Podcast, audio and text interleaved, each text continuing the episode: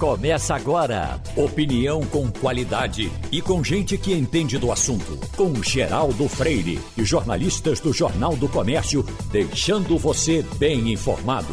Passando a Limpo. Está começando o Passando a Limpo com Ivanildo Sampaio, Maria Luísa Borges, Wagner Gomes e Eliane Cantanhete. Eu começar puxando esses assuntos aqui uh, das vacinas, porque são muitas informações boas uh, desse fim de semana com relação à vacina. Nordeste tem menor taxa de óbitos graças a ações restritivas, diz o consórcio, e evidentemente graças à vacinação. Então, os estados do Nordeste mais premiados são, primeiro lugar, Maranhão, segundo lugar, Bahia, terceiro lugar, Alagoas, quarto lugar, Pernambuco. Isso é muito bom. Depois vem aqui, olha, uma, um levantamento que vem sendo feito há algum tempo. Uh, vê bem, em cada 10 internados com Covid-19, uh, em, em, cada 10 internados com Covid-19, uh, Deixa eu ver, deixa eu ler aqui a notícia. Esse, para mim, Geraldo, é o dado mais importante, é. que resume tudo. Deixa eu ler em cada 10 internados Sim. com Covid-19, 9 não tomaram a vacina. 9 não tomaram. 9 não tomaram a vacina. Para você ver a importância da vacina. Ela, Esse é o dado ela que resume pega uns e, e, e, e, deixa 9 aí à vontade. É, porque é o E veja, é, é, esse que, esse que pegou não quer dizer que ele vai morrer. Não. Não é verdade? Exatamente. Então significa que nós estamos no lucro. Não, olha, basta. Geraldo, esse dado resume tudo. Para fim de conversa. Nove em cada dez internados hoje não tomaram a vacina. Ou seja, as pessoas que estão sendo internadas e as pessoas que estão indo a óbito, que estão morrendo, não tomaram a vacina.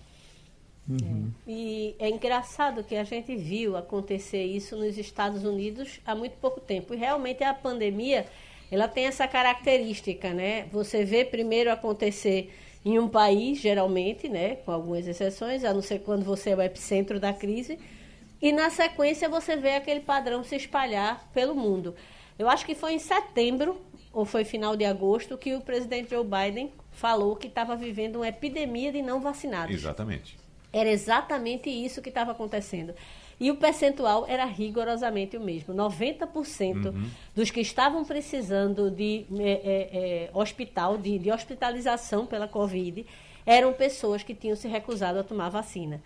E aí é, é, fica realmente difícil manter todo o discurso negacionista que tem marcado algumas, alguns posicionamentos. É, eu fico muito feliz toda vez que eu vejo a, é, a, a ampla maioria da opinião pública brasileira é favorável à vacina. A vacina é algo que está dentro da nossa cultura. Qual é a mãe Chegamos que... a 94%. Né? Exatamente. 94% da nossa população quer ser vacinada. Então, quem está falando é, uhum. contra a vacina está indo de encontro a 94% da opinião pública. E, e, veja como esses dados batem. Nós demos esse dado agora de que 9 em cada 10 internados com a Covid não tomaram a vacina e 94% dos brasileiros dizem eu quero tomar a vacina. É. Exato. Então os dados é, batem. É, é, muito, é muito simples, né?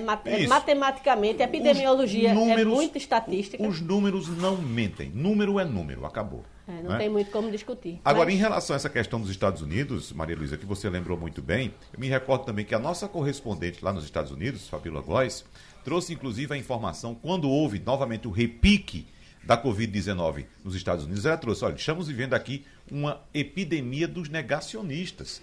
E eu até lembrei aqui, é claro, evidentemente, se o ex-presidente Donald Trump estivesse ouvindo o Passando a Limpo, ele teria recebido esse recado, olha, vá pedir para seus negacionistas, seus apoiadores tomarem a vacina, porque eles estão, estão morrendo e o senhor está perdendo seus votos.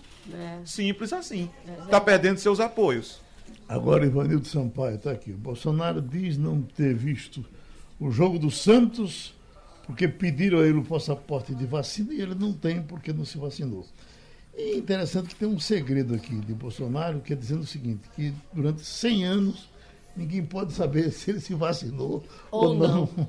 Ninguém pode ver o ou papel. Seja, nós não saberemos. Talvez nossos netos, bisnetos. Eu, eu, arrisco a dizer que Jair Bolsonaro está vacinado. E agora, que foi um dos primeiros brasileiros a tomar a vacina. Agora, quando ele diz. E deve ter tomado Pfizer. Né, ele diz: olha, eu não tomei a vacina porque os, os, os meus anticorpos eu estão muito forte. acima dos é. vacinados. Quer dizer, isso não é decreto, né? Isso hum. é, ele teria que estar mostrando isso para uhum. alguém, né?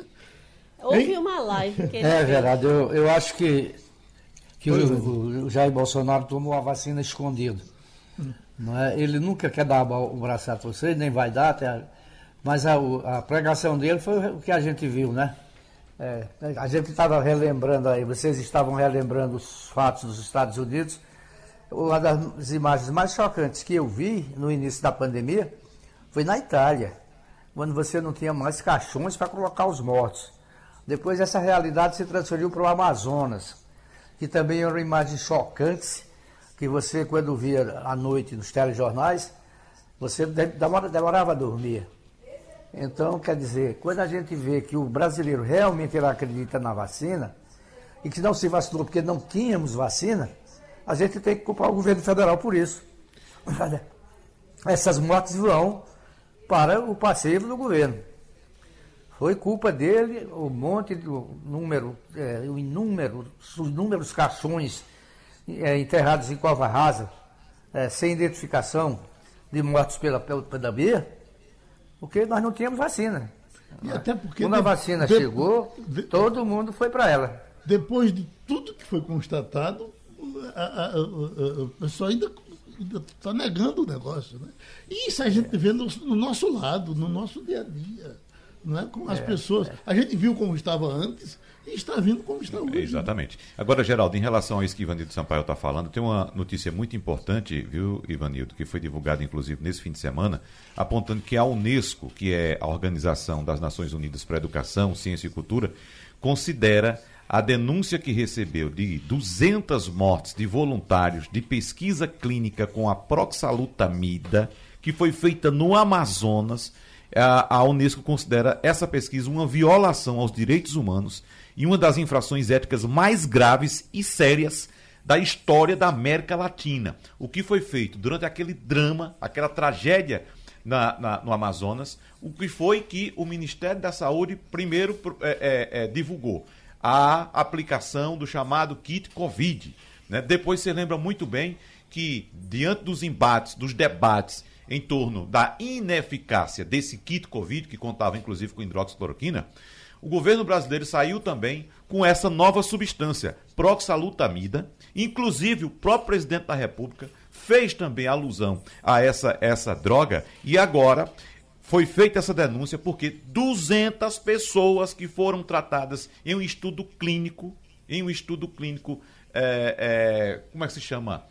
Uh, fora off-label, não é isso? É, fora o, da bula, né? Fora da bula, sem orientação, sem, sem acompanhamento de órgãos de saúde, como por exemplo a Visa, ou sem autorização da Visa, essas 200 pessoas morreram. Então essa, essa informação foi divulgada no fim de semana e a declaração foi feita por meio da rede latino-americana e caribenha de bioética que se refere a uma denúncia feita pela Comissão Nacional de Ética em Pesquisa, a Procuradoria-Geral da República no mês passado, ou seja, no mês de setembro. Essa entidade é responsável por regular a participação de seres humanos em pesquisas científicas no Brasil.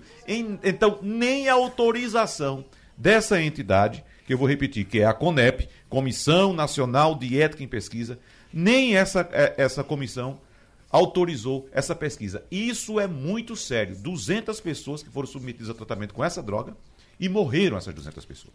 Tem hoje uma manchete dizendo: Conselho do Ministério Público reage à PEC da Câmara dos Deputados que pode reduzir poderes do órgão. Nós estamos com o procurador Wellington Saraiva para que ele nos diga quais são esses poderes, o que, é que pode ser reduzido e de que forma a sociedade pode entrar nesse assunto. Bom dia, bom dia Geraldo, bom dia aos componentes da bancada hoje, aos ouvintes e às ouvintes da Rádio Jornal. Prazer estar aqui de volta. Geraldo, é, o, Ministério Público foi é, reformulado, digamos assim, na Constituição de 1988. O, os estudiosos do direito entendem que a, a, as normas sobre o Ministério Público na Constituição de 88 foram um dos maiores avanços da Constituição. Então a gente precisa definir alguma, alguns parâmetros, digamos assim, algumas bases para raciocinar para que as pessoas entendam a gravidade dessa situação.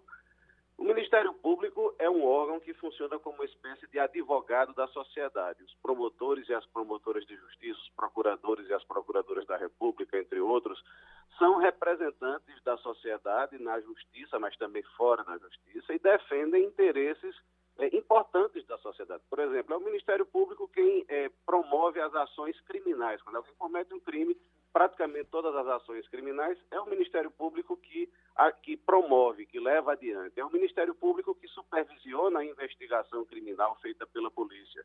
É o Ministério Público que defende a sociedade em, relação, em matérias relativas a direito do consumidor, a meio ambiente, aos direitos das crianças e adolescentes e vários outros que o tempo não permite dizer aqui.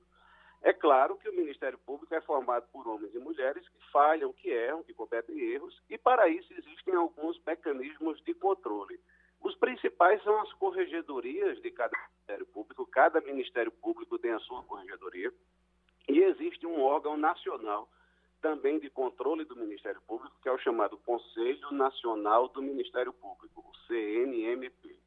Esse órgão é composto por pessoas indicadas pelo Congresso Nacional, pelo Judiciário e também é, vindas do próprio Ministério Público, de vários ramos do Ministério Público. É, esse conselho foi criado por uma, pela mesma emenda constitucional que criou o CNJ, o Conselho Nacional de Justiça. Tanto o CNJ quanto o CNMP são órgãos de controle administrativo e financeiro e disciplinar do Ministério Público. Ou seja, se um promotor de justiça, por exemplo, não está trabalhando direito, está faltando ao trabalho, não está produzindo na média que deveria produzir, ou se ele é, cometer um ato criminoso, se ele receber uma propina, ou se ele é, ameaçar um cidadão, uma cidadã, ele pode ser processado é, disciplinarmente, ou seja, para sofrer uma punição disciplinar nesse conselho. Se uma, autoridade do Ministério Público cometer um gasto indevido, pagar uma coisa indevida com as verbas públicas do Ministério Público, esse conselho também pode agir. Agora, esse conselho não serve, por exemplo, para decidir se uma denúncia criminal de um promotor está correta ou não. Porque a denúncia criminal faz parte da atividade principal, da atividade fim, da chamada atividade fim do Ministério Público. Quem é que controla essa atividade fim? Não é esse conselho, é o judiciário. Nós temos um, um, sistema judicial no Brasil que tem quatro instâncias, como todo mundo sabe. Então, qualquer providência judicial do Ministério Público vai ser decidida pelo judiciário. E o, a pessoa interessada, o cidadão que seja atingido por isso, tem quatro instâncias para se defender, para atacar se o Ministério Público cometer algum erro. Então, o, qual é o problema agora dessa PEC? Essa PEC tem vários problemas muito graves, é a chamada PEC número 5 de 2021. O que é PEC, para as pessoas que não estão lembradas? É proposta de emenda à Constituição. Então, a PEC quer mudar a Constituição para alterar o funcionamento daquele conselho que eu falei lá atrás, o Conselho Nacional do Ministério Público, CNMP.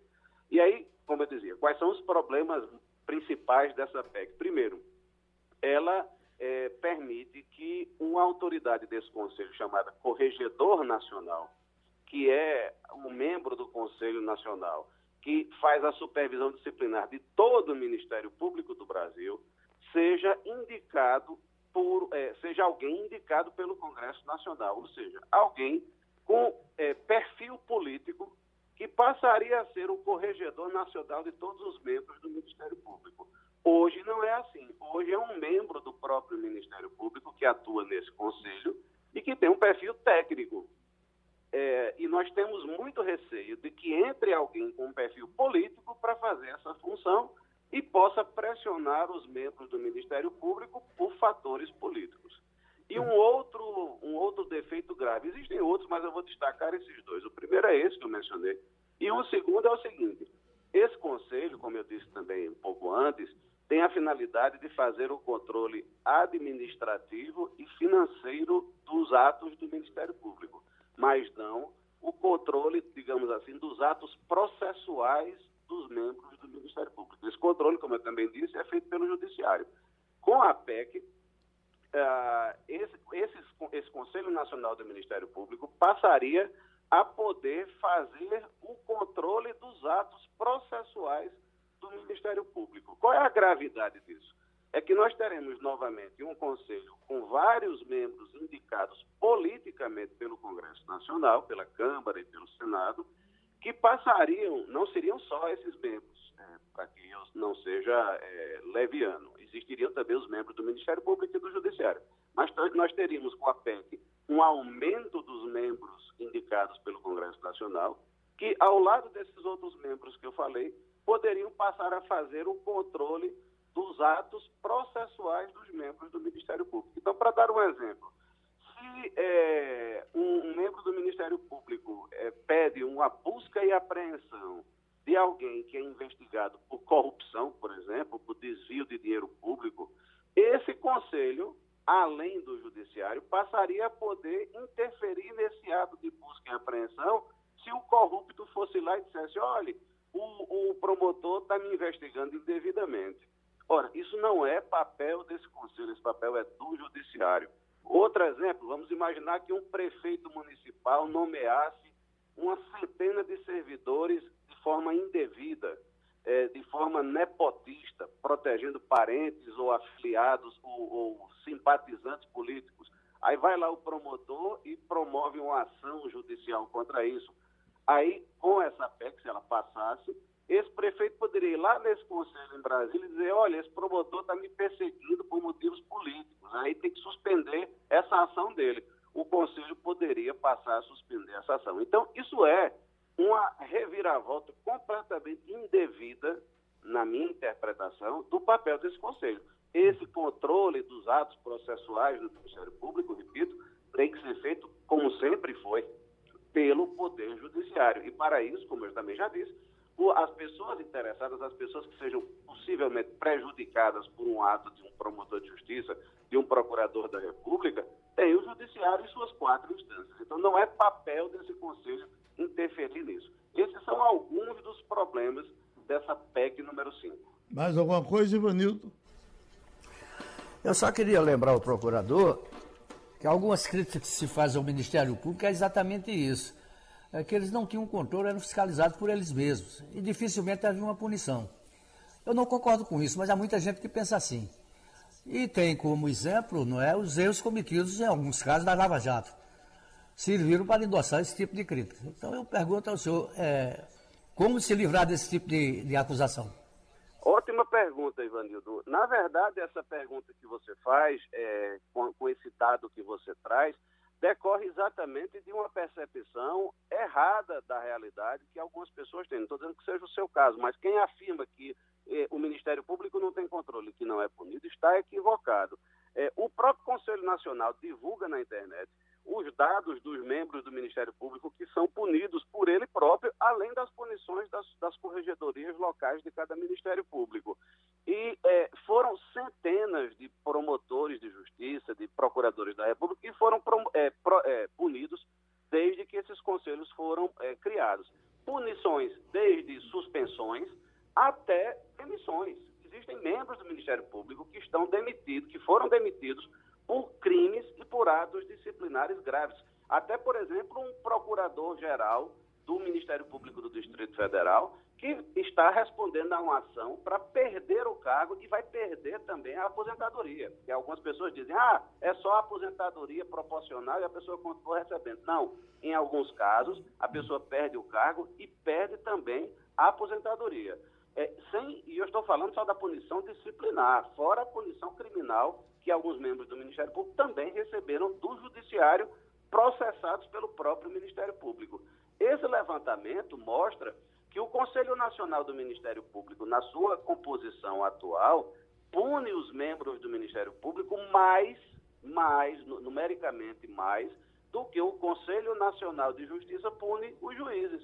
Então, não é verdade afirmar que os membros do Ministério Público não, não são punidos. Eles são punidos e o sistema disciplinar está funcionando.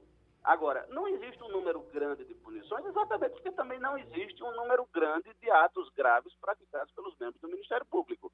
Eles erram, não há dúvida de que nós erramos, porque somos humanos, mas o sistema atual já tem funcionado de forma satisfatória. O nosso receio é que essa PEC número 5 dê superpoderes ao CNMP para inibir o trabalho do Ministério Público. Quem é que vai perder com isso?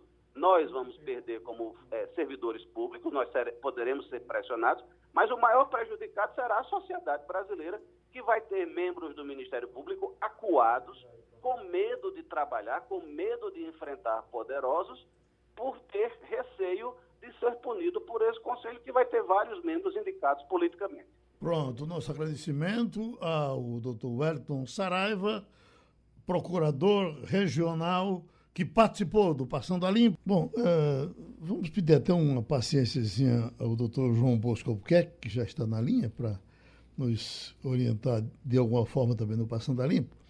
Falar um tiquinho aqui da Prevent Senior, porque uh, além da CPI que, uh, do Senado, que deve entrar com os dois pés, Inclusive, o último depoimento foi uma coisa uh, assustadora, né? Os dois últimos depoimentos. O paciente, né? O do, daquele paciente, por exemplo, do uhum. médico. Que é, teve os médicos que vieram a público, né? Além da advogada do uhum. grupo de 10 médicos. Uhum. Aí está também nascendo agora uma CPI dos vereadores de São Paulo. Pra, é, a, a Prevent vai escapar? Maria Luísa. É, veja, a Prevent Senior atua numa área em que a, a confiança, né, em que a, a, a, a, a verdade e a transparência são muito, muito importantes. A gente está falando de saúde, a gente está falando de seguro. Então, tudo que abala uma estrutura, a, a confiança de uma empresa, é, com toda certeza é, tem efeitos.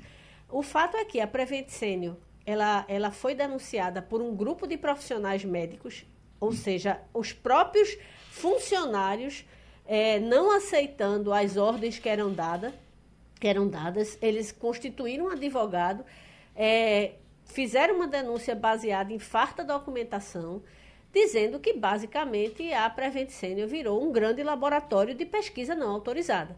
Até a gente comentava, né, Wagner, durante o, o comercial, uhum. que é, aquele caso que em Manaus foi considerado grave, a gente pode imaginar que a Prevent Senior também pode enfrentar algo semelhante, porque ela realizou uma pesquisa sem o consentimento. Sem é, autorização. É, não havia autorização de órgãos né, públicos e pior, os pacientes e seus familiares assinaram autorização genérica em que não era dito com todas as letras o que é que estava se testando ali naquela situação, com o objetivo, segundo foram é, feitos, segundo as denúncias, de é, evitar uma, uma internação prolongada, porque isso é uma característica da Covid.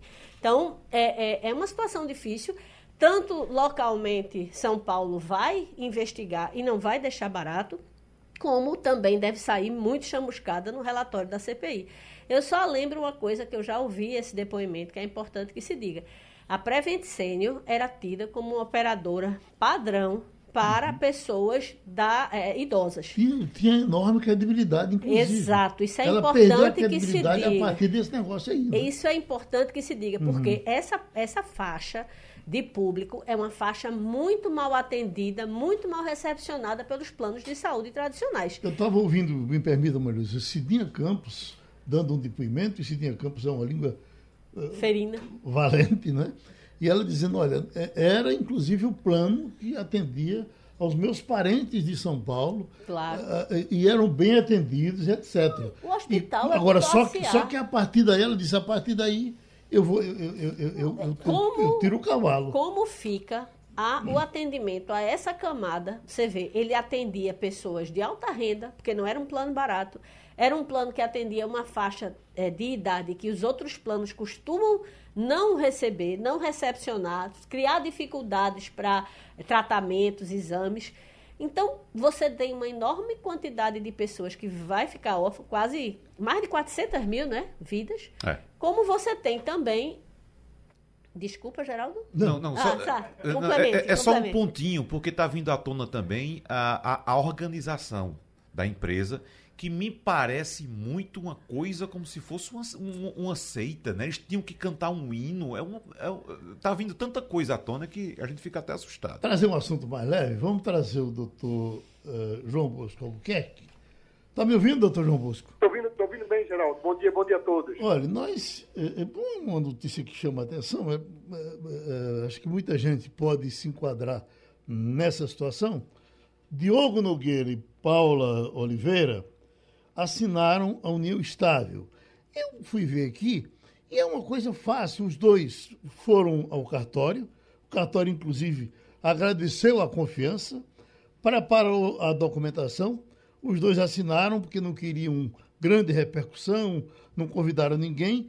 Pelo que entendi, não teve nem advogado. Foi uma coisa resolvida entre o cartório e o casal.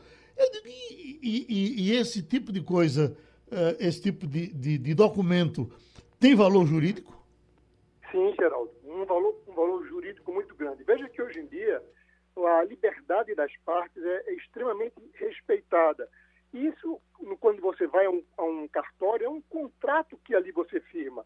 E nesse contrato, muito diferente do casamento, que o casamento já tem a, toda aquela regra estabelecida pela lei, de publicação de proclamas, de, até de pacto antinupcial, a mesma coisa acontece com muito mais liberdade na união estável. Eu posso estabelecer se vou morar ou não com a minha companheira sobre o mesmo teto, ou regras sexuais, quantas vezes nas semanas nós vamos transar, ou questão de patrimônio que vai ser absorvido ou não, ou tempo da união estável. Eu posso dizer que eu já vivia com ela cinco anos e eu já incorporo aqueles cinco anos na, na união estável. Então existe uma liberdade de contratar. É o direito do contrato e é respeitado as partes. O cartório, você pode ir ao cartório e você, ao contrário, você pode chamar o, o cartório para ir na sua casa, o escrivão lá vai e resolve essa questão. Então simplifica, Geraldo, a vida de muitas pessoas. E para aquelas pessoas que já vivem há muito tempo em união estável e não foram ao cartório, é extremamente importante fazer isso para que, em caso de morte, obter as vantagens de pensão por morte e outros benefícios, Geraldo. Uhum. Eu pensava, doutor João Bosco, que isso teria que ser precedido de um inventário para que você conseguisse destinar bens a filhos, a outros parentes. Não é assim? Não, veja bem, existem alguns impedimentos. O homem casado não pode fazer união estável. Se ele vive com a mulher, ele não pode fazer união estável. Agora, se ele continua casado, mas ele não vive mais com a esposa, existe uma separação de fato, quer dizer, ele saiu de casa, ele pode fazer união estável. Se existe um divórcio e ou, ou não, não existe a partilha de patrimônio, então ele pode, na união estável, dizer que aqueles bens tais não se comunicam com, com a nova união estável. A importância da união estável, Geraldo, é você estabelecer regras, não só com relação a patrimônio, não só com relação a filhos anteriores que ela, ele tinha ou ela tinha, o respeito à individualidade, caso tenha alguma empresa, algum negócio, quem vai administrar, ou até no pós-separação da união estável. Você cria um ou outro regramento para saber quem é que vai administrar o patrimônio comum ou o patrimônio individual. Então, existe uma facilidade muito grande, Geraldo, e as pessoas não utilizam isso. Uhum. Maria Luísa?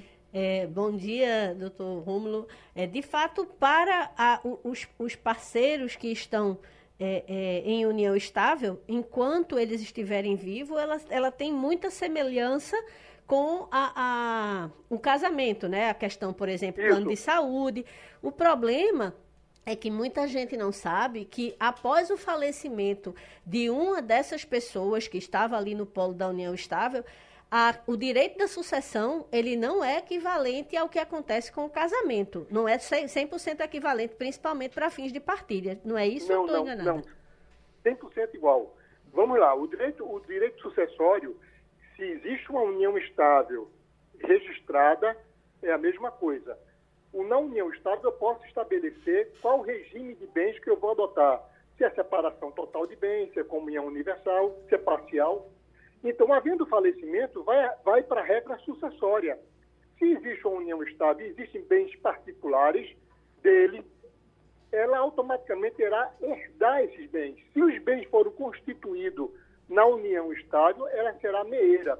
Então, vai para a mesma regra do casamento. A diferença da união estável para o casamento, que eu sempre brinco que quase não existe, é que a lei autoriza a conversão da união estável em casamento, mas os regimes adotados são muito parecidos. Agora, é importante que você vá no cartório e faça isso. Quando não vai ao cartório vivendo em união estável, sim, complica depois da morte, porque a pessoa, a viúva ou o viúvo, terá que ingressar com uma ação na justiça para tentar provar que vivia com aquele rapaz ou com aquela moça e que naquele período constituíram tais bens ou não, entendeu? Hum. Doutor João Bosco, há, há, pouco passou a notícia na primeira página dizendo que pode haver multa eh, para traição. Desde que, por exemplo, na mídia social, o camarada apareça ao lado de outra mulher, e, ou a mulher ao lado de outro homem, e que o parceiro se sinta traído com aquilo ou se sinta humilhado. Ele então pode processar e, e, e, e multar o parceiro. É possível isso mesmo, é? Possível sim, Geraldo. Como é um contrato, a União Estável, você vai no cartório e redige ali um contrato, você pode estabelecer regras. E uma delas seria a multa em caso de traição ou até punição para aquele que, que trair. Uhum. Então, essas situações acontecem até em períodos mesmo, se cria períodos em que a pessoa está liberado a trair. Então, de janeiro a em carnaval, eu estou autorizado a sair e só voltar na quarta-feira de cinza. Beleza. E se bota isso no contrato, ele está livre no carnaval. então tá certo. Nós ouvimos o advogado. Deixa eu perguntar para ele. João Bosco. Oi, oi Ivanildo. Vai brincar eu queria fazer uma pergunta para o doutor João Bosco. Vamos? Oi, Ivanildo. É, quantas vezes você pode fazer essa união estável? Eu vou lhe dar um exemplo. Vinícius de Moraes casou nove vezes. Ele podia fazer nove contratos de união estável? Sim, se ele se separou em cada um desses, sim. Se houve um rompimento, é como um casamento. Eu posso me casar dez vezes. Eu caso, divorcio. Caso, divorcio. A lei não coloca regra para isso. A mesma coisa é a união estável. Eu tive a união estável e encerrei outra dissolução, eu posso fazer outra. Bom, minha gente, já se sabe que teremos uma reunião importante da Câmara dos Deputados eh, já na próxima quarta-feira, depois de amanhã, e volta a discussão do ICMS no combustível. E aí está lá o, o, o, presidente da Câmara dizendo que quer derrubar 8% no preço do combustível. Se ele derrubar 8% de 100 reais, ele vai me satisfazer com esses com essa derrubada de preços, que eu queria muito mais do que isso. Ô, Geraldo. Isso vai ser uma manteiga na venta do gato sem o, tamanho. O presidente da Câmara, Arthur Lira, fez essa, essa proposição no começo da semana passada. Né? Vamos supor que todos os secretários estaduais da Fazenda, todos os governadores, naquele momento, vamos supor que não é fácil assim, né? Vamos supor que todos aceitassem. Parabéns, presidente, o senhor de fato trouxe uma solução. Vamos baixar aqui o ICMS como o senhor está propondo e de imediato o preço da gasolina vai cair 7%, 8%. Foi? 8%. Ele disse. Acontece que quando foi sábado passado agora, a Petrobras aumentou o preço da gasolina em 7,2. Já mataria o, a redução dele. Já mataria aí, entendeu? Então uhum. veja que não é assim, não existe uma solução mágica. O valor, a alíquota do ICMS é fixa. Ela incide sobre o valor do combustível, que é sofre uma interferência direta do preço do petróleo no mercado internacional e da variação do dólar. A alternativa a isso é acontecer o que aconteceu durante o governo Dilma, que praticamente quebrou a Petrobras. Pois é. O que é que o governo Dilma fez? Manteve é, a cotação é, da, do, do petróleo artificialmente baixa, a gente comprava mais caro do que a gente vendia. E isso aconteceu durante meses e foi-se embora toda a reserva da Petrobras, que precisou pagar é, não me lembro o valor, mas era um valor bilionário de indenização aos seus sócios minoritários, principalmente na Bolsa de Nova York, que ninguém ali está tá ali para brincadeira. A Petrobras é uma empresa que o governo brasileiro é, controla, mas que tem acionistas no mundo todo. Então... O governo brasileiro tem 51% das ações da Petrobras. Os outros 49% são de investidores privados. Agora, vê, que colocam dinheiro na empresa e, evidentemente, querem rendimentos do seu dinheiro. Então, essa história de que a Petrobras é estatal, como se fosse assim, do governo brasileiro, Ela isso aí é, é. preciso ponderar. Ela não é. Agora, não é uma empresa 100% Veja como está estatal. badernado, está aqui. A alta do etanol causou distorções em alguns lugares do Brasil. No Amapá, por exemplo, abastecer com álcool está mais caro do que abastecer com gasolina. Eu já disse aqui, Mas Geraldo. por aí, como E- é mas o etanol, ele teve dois, do- enfrenta duas, dois problemas graves. Um é a questão da seca, que realmente diminuiu muito a, a, a safra. E a segunda, por conta do preço do açúcar no mercado internacional, os produtores exato. estão pro- preferindo produzir açúcar do que produzir etanol para vender no mercado interno. Então, junta duas, duas, dois problemas, fazendo com que o preço também seja pressionado no momento em que gasolina e diesel e outros derivados de petróleo já estão caríssimos. Bom, então Eliane Cantanhede já está com a gente. Eliane, com relação à questão do ICMS, quer falar alguma coisa? Oi, tudo bem? É, bom dia a todos, colegas, ouvintes. Olha, ICMS é aquela desculpa do presidente Bolsonaro de botar sempre a culpa nos governadores. Se vocês olharem ah, a cul- todos os erros do presidente na pandemia, ele diz que a culpa é do Supremo, que não deixou ele agir. Todo mundo sabe que isso não é verdade, né? É, quando ele fa quando fala do aumento da gasolina, a culpa é dos governadores. Quando fala da própria crise da economia, que é grave, ele também põe a culpa nos governadores e prefeitos porque fizeram isolamento. Eu acho que é uma questão é, técnica, realmente você tem a pressão internacional, tem sim. É, discutir a questão de impostos é sempre é, uma boa discussão, uma discussão bem-vinda. Agora, é, o presidente Bolsonaro botar sempre a culpa nos outros, ele nunca tem a culpa de nada, também é um pouco complicado, né? Ivanildo Sampaio? Bom dia, Eliane. Bom como é que dia. está, e como é que vai ficar a situação do ex-advogado da União, André Mendonça? Ninguém discute Olha, se a- ele eh, passa Sim, ou não desculpa. passa no Senado, a- a Columbre não coloca em votação ah, o nome dele e para debate, enfim. É uma coisa que você não sabe qual é o futuro disso e continua o, o Senado eh, Federal com um, um número par, o que não é muito, o que é muito ruim para o país. É, Eu queria somar a sua pergunta, eu pergunto, o Eliane, isso é só ao Columbre? É ele só que mata isso no peito e decide dessa forma? E essa casa de Mãe Joana não tem mais ninguém que, que, que ajude nisso, não?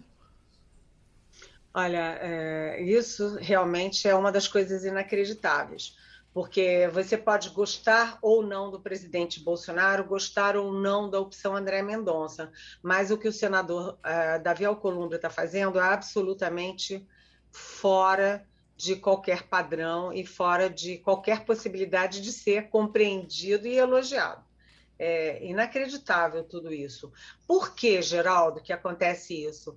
Você vê que lá na Câmara tem uma única pessoa, que é o Arthur Lira, é, que é o presidente da Câmara, que tem a capacidade de abrir ou não abrir processos de impeachment. Então, o Eduardo Cunha, por exemplo, não abria contra Dilma Rousseff, mas lá pelas tantas ele se irritou com o PT, com a Dilma, com o governo e abriu. É uma única pessoa. Isso precisa ser discutido. E lá no Senado, o Davi Alcolumbre é o presidente da Comissão de Constituição e Justiça. Ele tem a caneta na mão para decidir o que, que entra e o que, que não entra na pauta. E o Davi Alcolumbre está fazendo isso por uma questão doméstica do Amapá porque ele acha que o presidente Bolsonaro não agiu, deixou rolar a crise é, de energia é, no estado e principalmente na capital Macapá, e que isso foi o motivo da derrota do irmão dele, Alcolumbre, para a prefeitura. Ou seja, é uma questão que não interessa ao país, que não tem nada de republicana, que não tem nada de federativa, que não interessa ao país. Então, o Davi Alcolumbre realmente está fazendo um papelão. Eu conversei com o, o presidente do Supremo, o ministro Luiz Fux, e ele deixou claro, né, deixou claro que isso atrapalha os trabalhos do Supremo Tribunal Federal. Atrapalha deci as decisões da segunda turma, que está trabalhando com o número par de quatro votos, ou seja, a possibilidade de empate é enorme, e no plenário, que em vez de ter 11, tem um número par 10. E foi engraçado, porque eu conversei com o Fux mais ou menos na hora do almoço, e ele disse: vai, qualquer hora vai ter um empate. E aí, como é que resolve? E naquele mesmo dia à noite, por volta das sete e meia da noite, é, era mais ou menos sete e meia, o Fux me ligou de novo. Eliane, olha o que, que aconteceu. Aconteceu um empate. O plenário estava decidindo três ações contra o André Moura, que foi aquele é, líder do governo Temer é, na Câmara, e o por dois, em dois dessas duas dessas ações, o André Moura perdeu por seis a quatro, mas na terceira deu empate, deu 5 a 5. E aí você está com uma uh, ação no Supremo no limbo, porque só agora, esperando o novo ministro, isso pode ser decidido. Ah, fala sério, isso não é uma posição do Senado Federal sério, não é uma posição de Congresso séria e não é uma posição de país sério. Né? O Davi Alcolumbre vem sendo muito pressionado por todos os lados, mas ele aparentemente só faz o que a cabeça dele manda, e, em prejuízo a tudo, inclusive ao Supremo. É um horror. Maria Luísa Borges. Bom dia, Eliane. Vamos falar um pouco de CPI, que está nos seus momentos finais, mas aprovou na quinta uma convocação, mais uma convocação né, do ministro da, da Saúde. É, o que é que pode se esperar dessa última visita e como, como é que esse relatório deve vir aí? Olha, Maria Luísa, a, a, CPI se dividiu muito em relação à convocação pela terceira vez do Marcelo Queiroga. Muita gente queria, muita gente achava que ele vai fazer um circo, vai, é, vai ser diversionista, que não vai servir para nada. Mas eu falei na sexta-feira, tanto com o senador Renan Calheiros, que é o relator, quanto com o Randolfo Rodrigues, senador Randolfo Rodrigues, que é o vice-presidente, e os dois me reafirmaram que está assim mantida a convocação. O Queiroga é, vem se transmutando, né? Segundo Randolfo Rodrigues, ele está se pazuelizando é, eu diria, pazelizando e bolsonarizando, né? Porque o Queiroga, nas duas vezes anteriores, ele agiu como médico. Defendeu o uso de máscara, defendeu o isolamento, defendeu vacina. Quando chegou ali na questão da cloroquina e vermectina, tal do kit Covid, ele foi cauteloso, não endossou e disse: ah, não, o comitê técnico do Ministério da Saúde vai decidir. Pois é, quando o comitê técnico ia decidir, não decidiu porque veio uma ordem de cima, ou seja, do Bolsonaro para o Queiroga, do Queiroga para o comitê, e o comitê cancelou o julgamento. Quer dizer, é muito inacreditável tudo isso, e o Queiroga está num discurso cada vez mais contra a ciência e a favor do Bolsonaro. Além disso, tem uma questão prática porque o Queiroga precisa dizer à população brasileira, atenção, não é a CPI, precisa dizer para a população brasileira com toda clareza qual é o plano para 2022 na pandemia. A gente sabe que a pandemia está melhorando, né? a vacinação está andando, é, a gente vai chegar a 100 milhões de vacinados, tudo muito bem. Caíram 70% as, as internações por Covid nos hospitais, tudo isso é muito bom. Mas, Maria Luísa, ainda morrem por dia, em, pela média móvel, 450 brasileiros. São dois Boeings. Quando cai um Boeing, vocês lembram a dor. A gente fica semanas falando naquilo, é um trauma nacional. Agora, caem dois Boeings por dia a gente não pode tratar isso com naturalidade. Além disso, tem o risco das novas cepas. Então, é preciso o Ministério da Saúde ter estratégia para 2022. E não tem. Não tem recursos, só tem 7 bilhões, que é muito pouco para uma pandemia, não tem, não fala nada sobre testes, sobre, sobre é, vacinas, o, só atacam a Coronavac. Então, é, Queiroga vai de novo. E o Queiroga tá danadinho, viu? Ele tá muito é, na linha do, do general da ativa Eduardo Pazuello. Um manda, o outro obedece. No caso do Jair Bolsonaro, um manda e todos obedecem, né? Desde ontem que vem falando o pastor Malafaia, dizendo que hoje dá um depoimento e derruba dois ministros. Tem ideia mais ou menos de quais são esses ministros que Malafaia vai derrubar? Ele está com tanto gás assim desse governo? Olha, é, ele não tem gás assim para derrubar lá na, no, no, pé de ouvido do presidente Bolsonaro, mas ele tem liderança entre os evangélicos que são da base do presidente Bolsonaro. Então, ele trabalhar com esses dois ministros é uma fria para o Bolsonaro, porque ele pode fazer um estrago na internet e na, uh, na bancada e no eleitorado evangélico. Agora, a Bolsa de Apostas em Brasília. Atenção! É, primeiro, os ministros Marcelo Queiroga, pelo negacionismo, por estar contra a máscara, contra, contra tudo, contra a Coronavac, etc. E a outra é a ministra Damares Alves. Atenção, gente, ela é ministra da Família, da Mulher e dos Direitos Humanos. E a Damares seguiu a linha do Bolsonaro. O Bolsonaro dizia: ou fuzil ou feijão. Ou você compra fuzil ou feijão. Quem quer comprar fuzil, é, feijão não enche o saco, né? Deixa todo mundo comprar fuzil. E a Damares Alves fala o seguinte: ou vacina ou absorvente feminino para as mulheres pobres. E aí são as mulheres de rua que não tem banheiro, não tem chuveiro, não tem nada é, nós somos mulheres, sabemos o que é, que é você ficar menstruada sem banheiro, sem chuveiro.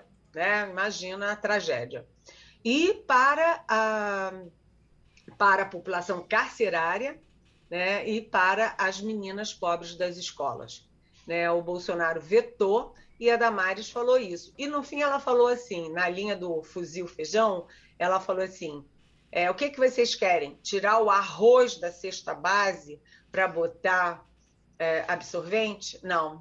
A população brasileira quer que tenha arroz, tenha feijão, tenha máscara, tenha absorvente, tenha vacina, tenha justiça e tenha ciência, né? Então a Damares fez um papelão. Então pode ser o Queiroga, que a gente já falou, a Damares, de quem a gente está falando. Mas, atenção, Geraldo, uhum. tem aí uma outra bolsa de apostas que será que o Malafaia está falando do ministro Paulo Guedes e do presidente do Banco Central, o Roberto Campos Neto, que tem contas é, em paraísos fiscais, em offshore, não sei o quê? É, eu continuo achando que todo mundo do meio financeiro tem conta lá fora, sei lá, paraíso fiscal, etc. O problema não é eles terem aberto a conta, é eles manterem, né? E o Roberto Campos Neto tem explicações um pouco mais sólidas do que o Paulo Guedes.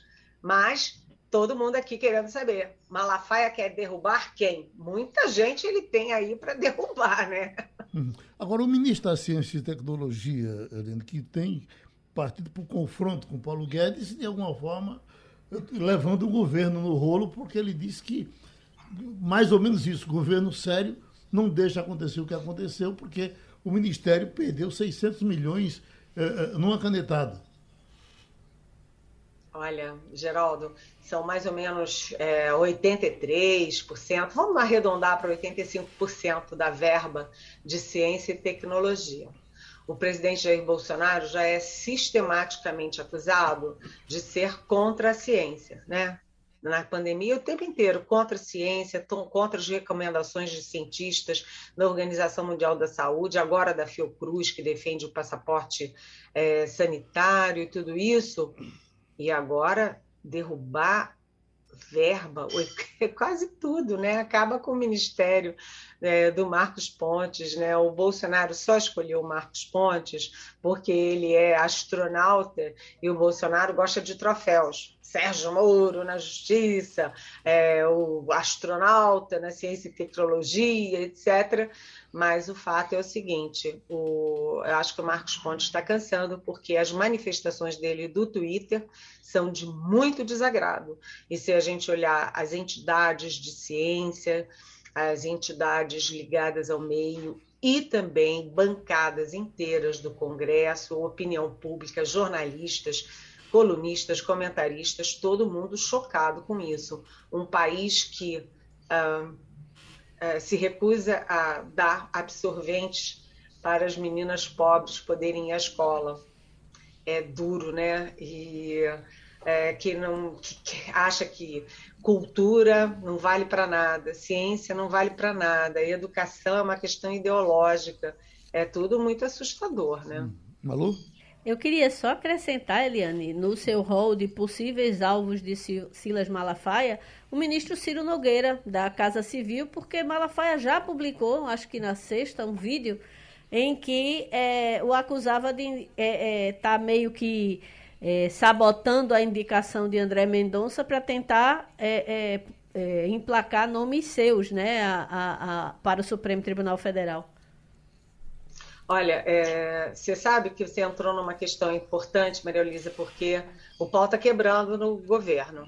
Na sexta-feira, vocês lembram da capitã cloroquina? Sim. Que é a doutora médica é, Mai, eu nunca sei de nome, nome, o direito o nome dela, mas eu acho que é Maíra Pinheiro, ou Mayra, Mayra Pinheiro. Pinheiro.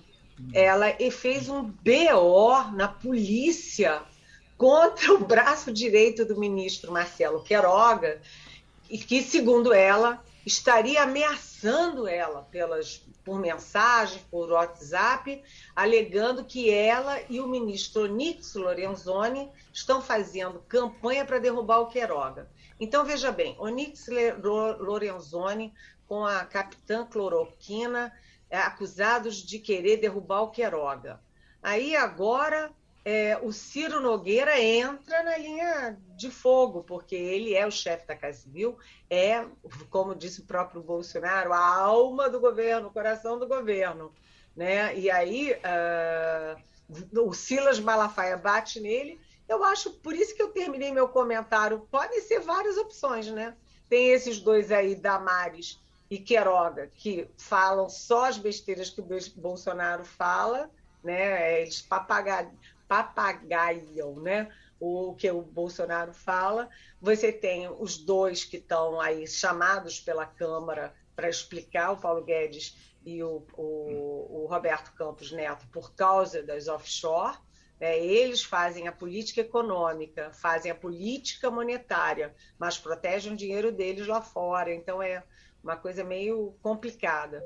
E tem a briga política, mais rame-rame. Ciro Nogueira acusado de atrapalhar o André Mendonça, ou a, a mulher lá acusando, sendo acusada de querer derrubar o ministro da Saúde. Eu acho que está faltando uma coisa, viu, Maria Luísa, colegas e ouvintes está faltando comando e coordenação no governo. Wagner? Eliane Cantanhede, nós sabemos todos muito bem a paixão que o futebol desperta na alma de grande parcela do, do povo brasileiro. Parcela essa que se fecha às vezes, Eliane, no futebol e vive o futebol e só pensa futebol e só discute o futebol e só lembra que no Brasil tem política quando um político aparece no estádio de futebol. Às vezes, inclusive, para levar uma vaia, né, Liane? Não precisa nem citar os nomes aqui. Mas vivemos uma situação, de fato, muito diferente neste fim de semana, quando o futebol deu um grande exemplo, principalmente para aquela parcela da população que é que se enquadra nesses termos que eu citei, que só pensa o futebol. Ou seja, muitos apontam para o fato negativo de um presidente da República passar um vexame diferente dos outros que levaram a vaia. Esse foi barrado no estádio de futebol, mas o fato positivo que eu quero lembrar aqui é que a organização do evento, Santos e Grêmio, barrou um cidadão que porventura é o presidente da República por não cumprir as normas locais de, por exemplo, apresentar o comprovante de vacinação contra a Covid-19, Eliane Cantanhede. Uma vergonha, mas um grande exemplo para os brasileiros. Olha, é, é, mais uma vergonha, né, Wagner? Porque o presidente Bolsonaro é, virou personagem da imprensa, da mídia internacional toda, por ter que comer pizza no meio da rua em Nova York, porque ele é vetado em todos os restaurantes porque ele não tomou a vacina, se recusa a tomar a vacina. Agora ele não pode entrar, ele foi barrado na Vila Belmiro, né, no, no, no, jogo do Santos contra o Grêmio, ele lá de camisinha do, do Santos, etc, etc, mas foi barrado porque é o seguinte, ele é um cidadão e, como todo cidadão, ele é sujeito às regras do país, às leis do país, à Constituição do Brasil, né? E é, ele se recusa a tomar vacina. A gente lembra que o Luiz Eduardo Ramos, que é um general de quatro estrelas da reserva, é, ele até é, meio docemente admitiu que ele tomou a vacina escondido porque o Bolsonaro não deixava ele tomar vacina. A Michelle Bolsonaro também, aparentemente, era proibida de tomar vacina, só tomou nos Estados Unidos. Deu um estalo, ela disse, opa, é agora ou nunca, e aproveitou rapidinho para tomar vacina nos Estados Unidos. E o presidente Bolsonaro disse o seguinte, ah, eu tenho mais anticorpos do que quem tomou a vacina. O problema é o seguinte, tomar ou não a vacina Cada um decide o que quer, mas aí ele arca com as consequências, porque ele é, ameaçar a própria vida é uma coisa, mas ele ameaçar a vida dos outros é outra coisa. E quem não toma vacina, é, ele é naturalmente um agente de contaminação, um agente para continuar mantendo a pandemia, ganhando a guerra. Então, o presidente Bolsonaro passa vexame internacional, passa vexame aqui dentro e não pode ver o jogo de futebol, vai ter que ficar sentado na telinha, né? A gente fechar com essa informação, eh, que é do fim de semana, que o ministro Toffoli arquivou os pedidos de investigação de Campos Neto e de Paulo Guedes, porque eh, segundo ele, teria que vir através uh, uh, do, do, do, ARAS, do, da Procuradoria-Geral da República.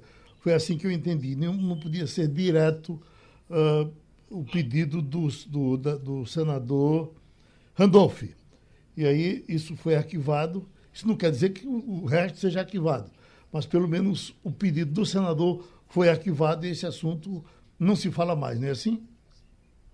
É, bem, não é que não se fale mais, né? Porque o, o Paulo Guedes foi convocado para a Câmara para explicar na Câmara, é, em bom e alto som, no microfone, para todo mundo ouvir como é que essa história das contas se mantém, se não mantém, porque ele saiu da empresa, mas a mulher dele e, as, e a filha ficam, enfim. É, então o barulho continua. Agora uhum. a decisão, por enquanto, oficial no Supremo é essa. O Toffoli arquivou né? E, portanto, deixou de ser uma questão só de política, é, contaminando a, o meio jurídico. O uhum. meio jurídico diz não, mas a política continua, né? Pronto. Eliane, a gente se encontra a qualquer momento e terminou o Passando a Limpo. Você ouviu opinião com qualidade e com gente que entende do assunto. Passando a Limpo.